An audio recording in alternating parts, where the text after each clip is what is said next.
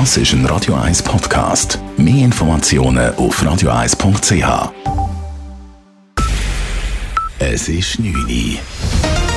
Radio 1, der Tag in 3 Minuten. Mit dem Alles Kral.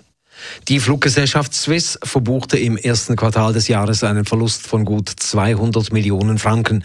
Von Januar bis März führte die Swiss 84 Prozent weniger Flüge als in der Vorjahresperiode durch. Laut Mitteilung der Fluggesellschaft wird nun eine deutliche Verkleinerung der Flotte geprüft. Damit verbunden sein dürfte auch ein Stellenabbau.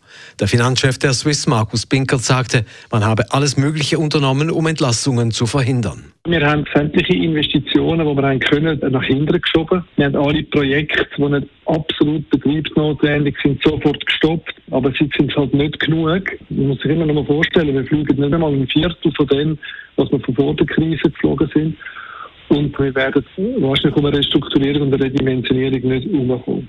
Die Fluggewerkschaft Europäers befürchtet drastische Konsequenzen. Allein für den Betrieb eines einzigen Langstreckenfliegers seien 150 Arbeitsplätze nötig.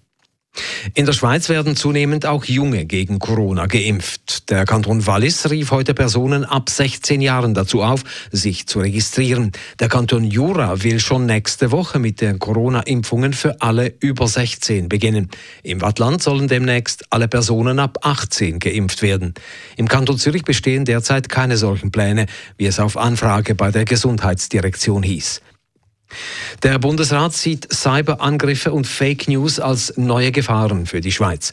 Die Landesregierung hat nach fünf Jahren einen neuen Bericht zur sicherheitspolitischen Lage des Landes verabschiedet.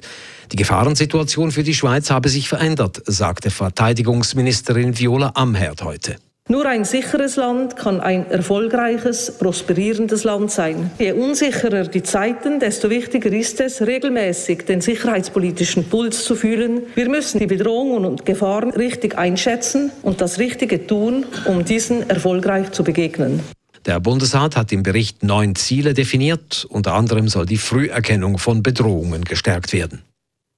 Die Corona-Krise hat den Sozialarbeiterinnen und Sozialarbeitern in der Schweiz stark zugesetzt. Eine von drei Fachpersonen in diesem Bereich hat in einer Studie Ende letzten Jahres angegeben, sie stehe am Rande eines Nervenzusammenbruchs oder eines Burnouts. Die Bedingungen bei der Arbeit seien viel härter geworden, teilte heute der Berufsverband Soziale Arbeit Avenir Social mit. Es fehle an Personal und Zeit, um sich mit der wachsenden Zahl von Klienten zu befassen. Innerhalb gut 24 Stunden haben bereits fast 2000 Personen die von Radio 1-Chef Roger Schawinski gestartete Online-Petition gegen die Abschaltung der UKW-Sender unterschrieben. Darin werden Medienministerin Simonetta Sommaruga, das BAKOM und die SRG aufgerufen, die geplante Einstellung rückgängig zu machen.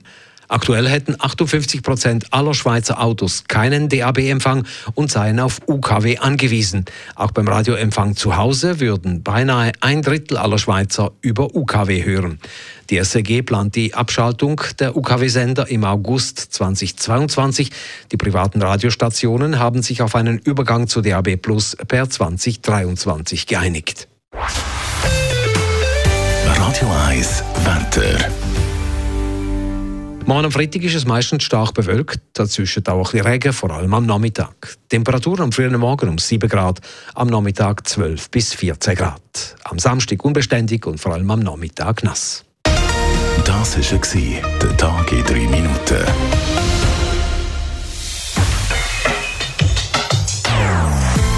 Non-Stop Music auf Radio 1. Die besten Songs von allen Zeiten nonstop. Radio 1.